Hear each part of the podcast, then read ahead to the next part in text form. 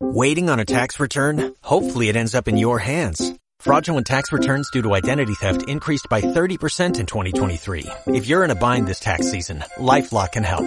Our U.S.-based restoration specialists are experts dedicated to helping solve your identity theft issues. And all LifeLock plans are backed by the Million Dollar Protection Package. So we'll reimburse you up to the limits of your plan if you lose money due to identity theft. Help protect your information this tax season with LifeLock. Save up to 25% your first year at LifeLock.com slash aware. Por la señal de la Santa Cruz de nuestros enemigos, líbranos Señor Dios nuestro. En el nombre del Padre, y del Hijo, y del Espíritu Santo.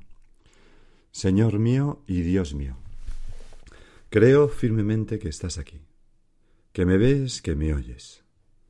Te adoro con profunda reverencia. Te pido perdón de mis pecados y gracia para hacer con fruto este rato de oración. Madre mía Inmaculada, San José, mi Padre y Señor, Ángel de mi guarda, interceded por mí. Hoy celebramos la solemnidad de la Epifanía, la fiesta de los Reyes Magos, un día de ilusión en tantos hogares, y una imagen muy presente en la solemnidad de hoy es la luz. Empieza con la estrella. Hemos visto salir su estrella y venimos a adorar al Señor, dice el versículo antes del Evangelio. También nosotros, Señor, hemos visto una estrella, la vocación. Como los Reyes Magos, decía nuestro Padre, hemos descubierto una estrella, luz y rumbo en el cielo del alma. Es verdad que es una estrella que solamente vemos nosotros en nuestro interior, en el cielo de nuestra alma, pero es una estrella fabulosa que nos ilumina el camino de la vida y nos marca una dirección clarísima, luz y rumbo. Una estrella que no se va del fondo de nuestros ojos y que da sentido a todo. Porque la vocación, como decía también nuestro Padre, enciende una luz que nos hace reconocer el sentido de nuestra existencia. Y por eso, pues hemos desafiado a la lógica humana, como los magos, hemos dejado tantas cosas buenas de las que podríamos disfrutar, felices de entregárselo todo a nuestro Señor. Recuerdo cuando fui a contar a un matrimonio amigo mío con sus, con sus hijos que, que, me iba a Roma para ordenarme sacerdote, que una de las niñas pequeñas, que tendría seis o siete años, mirando a su madre con ojos abiertos, le dijo, mamá, ¿y por qué se hace cura si es guapo? ¿No? Bueno, pues no sé, no sé qué se esperaba que había que ser para ser cura, ¿no? Bueno, tonterías aparte. Nos hemos puesto, Señor, en camino atravesando oscuridades que siempre hay, pero también nos hemos llenado, como los magos, de inmensa alegría. Cuando hemos visto la estrella de nuestra llamada, clara, de nuevo, indicándonos el camino. Ojalá que también nosotros, como los magos, no dudemos de lo que vimos, de que esa estrella está en el cielo, aunque yo no la vea ahora, quizás porque hay unas nubes, quizás porque no sé mirar en la dirección adecuada, quizás porque estoy demasiado atento al camino, a, mis pies y, y no levanto los ojos al cielo. Porque así notaremos lo que los magos, que esa estrella de alegría nos va llenando el alma cada vez más de manera pacífica, pero plena, constante y profunda, del gozo de servir al Señor y haber encontrado a Cristo, a ti Señor, que estás ahí, hecho un niño en esa figura. Y por eso, hoy, Señor, al verte de nuevo hecho niño, nos arrodillamos de nuevo, como los magos, a ofrecerte nuestra vida, con sus luces y sombras, pero fieles, te ofrecemos todo lo que tenemos, que es para ti mejor que el oro, el incienso y la mirra, porque un corazón quebrantado y humillado tú, oh Dios, no lo desprecias.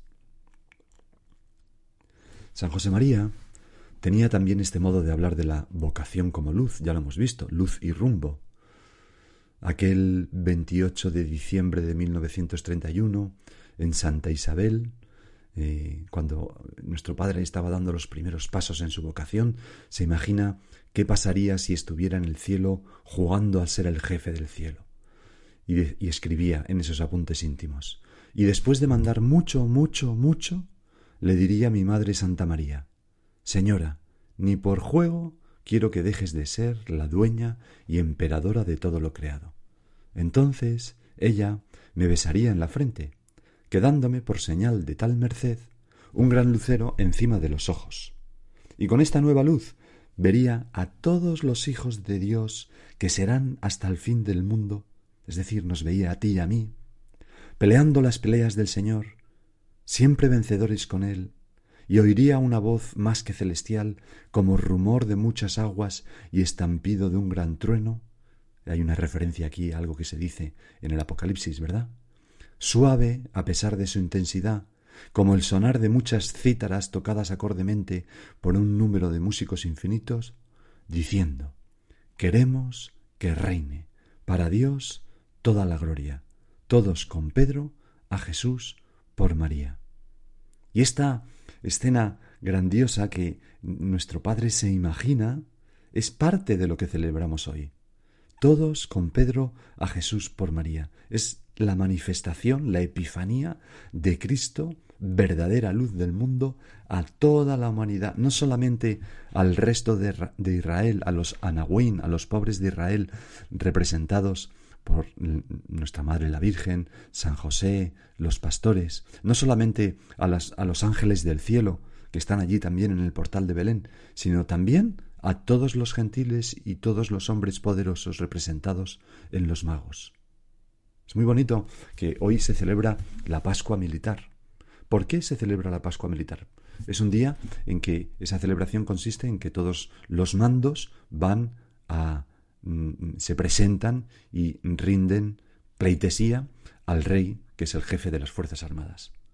Bueno, pues, ¿qué, ¿qué, es lo que estamos... ¿Por qué se elige el Día de los Reyes Magos? Pues ah, porque así como los mandos y los poderosos dentro del ejército manifiestan su vasallaje al jefe supremo del ejército, que es el rey, Así los magos, los poderosos de la tierra, se inclinan y rinden ante el Rey de Reyes, Jesús hecho niño. En la primera lectura se nos muestra un doble movimiento. Hay como una expansión de la luz, pero luego hay una atracción de las gentes, ¿no? Centrífuga, centrípeta. Por ejemplo, eh, dice esta lectura, levántate y resplandece Jerusalén porque llega tu luz, la gloria del Señor amanece sobre ti, las tinieblas cubren la tierra, la oscuridad de los pueblos, pero sobre ti amanecerá el Señor y su gloria se verá sobre ti. Caminarán los pueblos a tu luz, los reyes al resplandor de tu aurora. ¿Veis? Primer movimiento, la expansión de la luz y segundo, la atracción de las gentes.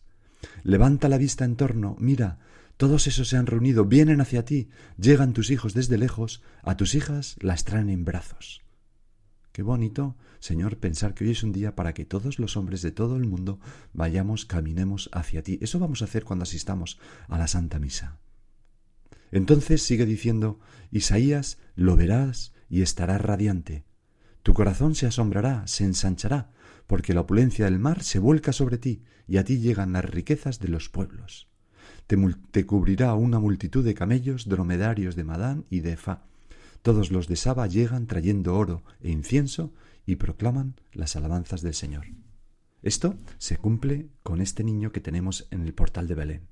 Su luz irradia sobre toda la tierra y se difunde en círculos concéntricos. María y José, los pastores, de los que se dice que la gloria de Dios los envolvió con su luz, los magos hoy, y al mismo tiempo se produce esa atracción. Los pastores vienen presurosos, los magos de lejos, en la lectura de Isaías los reyes, por eso se identifica a los magos con reyes, por esta lectura de Isaías que los padres siempre interpretaron a la escena de hoy, aplicaron a la escena de hoy, y por eso se representan como con camellos y dromedarios, precisamente por esta lectura. Te cubrirá una multitud de camellos, dromerarios de Madián y de Fa, etcétera.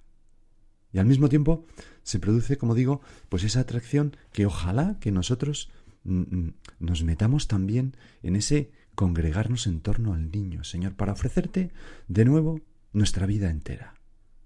Aquello que tú nos distes, primero nos encendiste una luz y ahora nosotros venimos a arrodillarnos ante ti.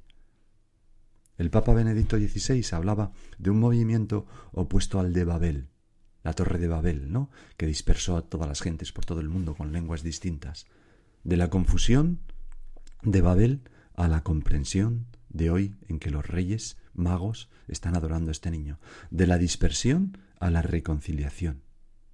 Es decir, se cumple la profecía de Simeón, luz para alumbrar a las naciones y gloria de su pueblo Israel. Y una hemos empezado hablando de nuestra vocación y una consecuencia es que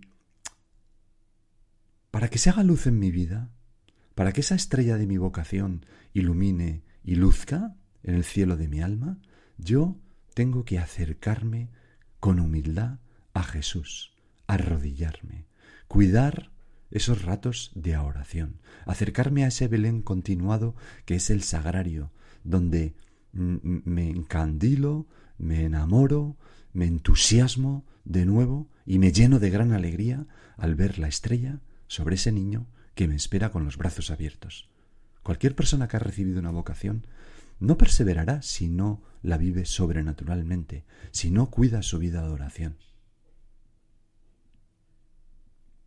Y el Papa Benedicto XVI se preguntaba en una ocasión, en el año 2006, Hablo mucho del Papa porque nadie como el Papa ha hablado de, esto, de, este, de la solemnidad de hoy con, tanta fuerza, ¿no? Como el Papa Benedicto XVI. se preguntaba, ¿pero qué es esa luz? ¿Es sólo una metáfora sugestiva, lo de la estrella, o la imagen corresponde a una realidad? El apóstol San Juan escribe en su primera carta, Dios es luz, en él no hay tiniebla alguna. Y más adelante añade, Dios es amor. Estas dos afirmaciones juntas nos ayudan a comprender mejor. La luz que apareció en Navidad y hoy se manifiesta a las naciones es el amor de Dios revelado en la persona del Verbo encarnado. Atraídos por esa luz, llegan los magos de Oriente. En efecto, esa luz es conocimiento, pero es también calor, amor. Donde hay amor, hay luz en los corazones. Y nosotros, Señor, hemos sentido ese amor tuyo por cada uno de nosotros y nos hemos sentido conmovidos en nuestro corazón. Y esa luz es la que nos ilumina todavía hoy, la que da calor a nuestra alma. Pues tú y yo, que hemos recibido esa luz, hemos de dejarnos impregnar por la luz de Belén y llevarla a todas las almas. ¿Cómo? Pues precisamente con nuestro amor. Si esa luz es el amor de Dios, la luz que nos debe iluminar es el amor de Dios a todas las almas aquello que, recoge el apóstol y el evangelista Mateo. Alumbre así vuestra luz a los hombres, para que vean vuestras buenas obras y den gloria a vuestro Padre que está en el cielo. Esto lo hacemos con nuestra alegría amorosa, nuestro servicio amoroso, nuestra comprensión amorosa, nuestra corrección fraterna también amorosa, con nuestro amor, en definitiva, un amor que se difunde como la luz de Belén, también en círculos concéntricos.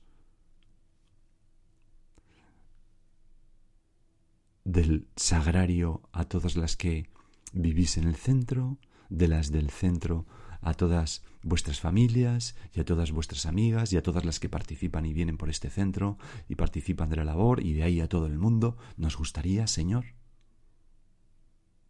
Esta es la luz, nuestra caridad. Me acuerdo en una ocasión como una persona de la obra, eh, directora de un centro, fue a un funeral de una numeraria auxiliar de otro país irlandesa y le impactó mucho la homilía del sacerdote en la que hablaba de la entrega de esa numeraria auxiliar a cuidar a los demás, con amor hasta el último día de su vida. Y ella, la directora del centro, una chica joven, pensó, se preguntaba a sí misma, ¿y tú ¿De verdad quisiste así a alguien? Es verdad que una madre a su hija la quiere, pero no quiero responder imaginándome como una madre. En mis circunstancias, ¿de verdad quiero yo a las de casa, a las demás de la obra con las que vivo? ¿Las quiero así? Pues eso, eso es llenarse de luz. Porque ¿qué es amar? Amar es no albergar más que un solo pensamiento. Vivir para la persona amada. No pertenecerse estar sometido venturosa y libremente con el alma y el corazón a una voluntad ajena y a la vez propia. Así escribía nuestro padre San José María en, el surco 797, la mejor definición que yo he encontrado nunca de amor. Es decir, amar es olvidarnos de nosotros mismos, no acordarnos ni de que existimos, convertir en el centro de mi vida las necesidades y la alegría de los demás. Señor, ayúdame a encenderme en este amor. Y si a veces notamos nuestra pobre insuficiencia, tanto egoísmo, tanta soberbia, podemos preguntar como nuestra Madre el Ángel, ¿cómo sucederá eso? Y ella misma nos da la respuesta, hágase en mí según tu palabra. El Espíritu Santo lo hará, déjate hacer, obedecer al Espíritu Santo. Así daremos luz, manifestaremos al Señor mm, mm, en nuestra vida precisamente si nos abrimos totalmente a la luz que es Él, a su gracia, a su palabra, a la acción del Espíritu Santo y nos dejamos hacer por el Señor. Y eso es la obediencia, la obediencia a Dios, que es luz del alma. Y la obediencia también a las personas que pueden hacer un poco de luz cuando nos veamos a oscuras, como hicieron los magos. No piensan que no les van a entender, sino que preguntan algo sencillo para un judío oculto. Cuando, cuando se oculta la estrella, se presentaron en Jerusalén preguntando ¿Dónde está el rey de los judíos que ha nacido? ¿Por qué hemos visto salir su estrella? Pues nosotros tenemos la dirección espiritual, con la ventaja de que no hay ningún Herodes, pues se me está haciendo oscura la estrella de mi vocación. No veo claro cómo, cómo dar luz. Preguntemos Hemos visto salir su, estrella en Oriente y venimos con regalos a adorar al Señor, dice la antífona de comunión de la misa de hoy. Con todo lo que hemos visto, tú y yo, ¿qué le vamos a regalar a este niño? Me acuerdo cuando mm, eh, a la vuelta, o, mejor dicho, antes de Navidad, algunas niñas del colegio pequeñas les pregunto, bueno, ya sabes que hay una fiesta de reyes, que nos hacemos regalos, ¿y tú qué le vas a regalar al Señor? Y una de ellas con una voz cándida contestó inmediatamente Yo todo mi amor. Bueno, pues quizás lo que le podemos regalar al Señor es nuestro corazón de nuevo. Sobre el altar lo ponemos en la patena. Puede parecer poca cosa, incluso serlo, pero es todo lo que tenemos, Señor. A veces en el colegio hay niñas que, que vas al, al, oratorio y te encuentras ahí a los pies del sagrario, pues chupa chups, pero ya empezados a medias, que niñas pequeñas se los han ofrecido a Jesús, ¿no? Pues a veces nuestra vida es un chupa chups, ¿no? Poca cosa. Pero una vez que tú lo tomes, Señor, ya será tuyo. Y no podemos dejar entrar al yo, al egoísmo, a los enfadillos, al desánimo, a la sensualidad, porque ya es tuyo. Por eso, cuánto consuelo nos da, nos dará en la Santa Misa rezar esta oración, la oración sobre las ofrendas. Mira propicio, Señor, los dones de tu Iglesia, que no son oro, incienso y mirra, sino Jesucristo, que toma esas miserias nuestras, que en estas ofrendas se manifiesta, se inmola y se da en alimento. Y todo esto, todas estas cosas son postrarse y adorar al niño. Entraron en la casa, vieron al niño con María, su madre, y cayendo de rodillas lo adoraron. Después, abriendo sus cofres, le ofrecieron regalos, oro, incienso y mirra. Los magos, abriendo sus cofres, le ofrecen regalos al niño, le ofrecen oro. Probablemente con ese oro pudieron salir adelante en Egipto y a su regreso a Nazaret. Porque eso es lo bueno del oro, que sirve para todo. Para comprar todo lo demás. Casi nunca pierde valor, no se estropea. El oro es maravilloso, pues ese oro es el amor tuyo y mío. Decía Fray Luis de Granada, por el oro entendemos la caridad, porque así como el oro es el más precioso de los metales, así la caridad es la más excelente de las virtudes. Tú y yo, ¿qué le daremos? se preguntaba nuestro padre en un día como hoy de 1956. Nuestra entrega, que inicialmente fue llena de amor, sigue ahora llena de amor. ¿No hay algo que se ha metido por medio? ¿Pequeñas cosas que la enturbian?